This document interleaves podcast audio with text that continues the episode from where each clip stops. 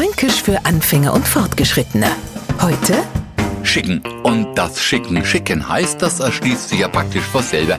Was alles kann man schicken? Ein Brief oder ein Bäckler. Wir Franken mähen uns aber oft einmal selber schicken. Das heißt jetzt natürlich nicht, dass wir uns in der Bäckler hocken und verschickt werden. Äh, so ein Blödsinn, der fällt nicht einmal uns ein. Vielmehr mähen wir uns schicken, wenn wir in Zug nur pünktlich erreichen wollen, verschlafen haben oder irgendwo rumbummeln und uns Ohrhagen mähen. Hopp, jetzt schickt die halt einmal. Für den Neufranken erschließt jetzt wieder neue Welt. Für ihn heißt schicken einfach schicken. In Franken allerdings auch beeilen. Fränkisch für Anfänger und Fortgeschrittene.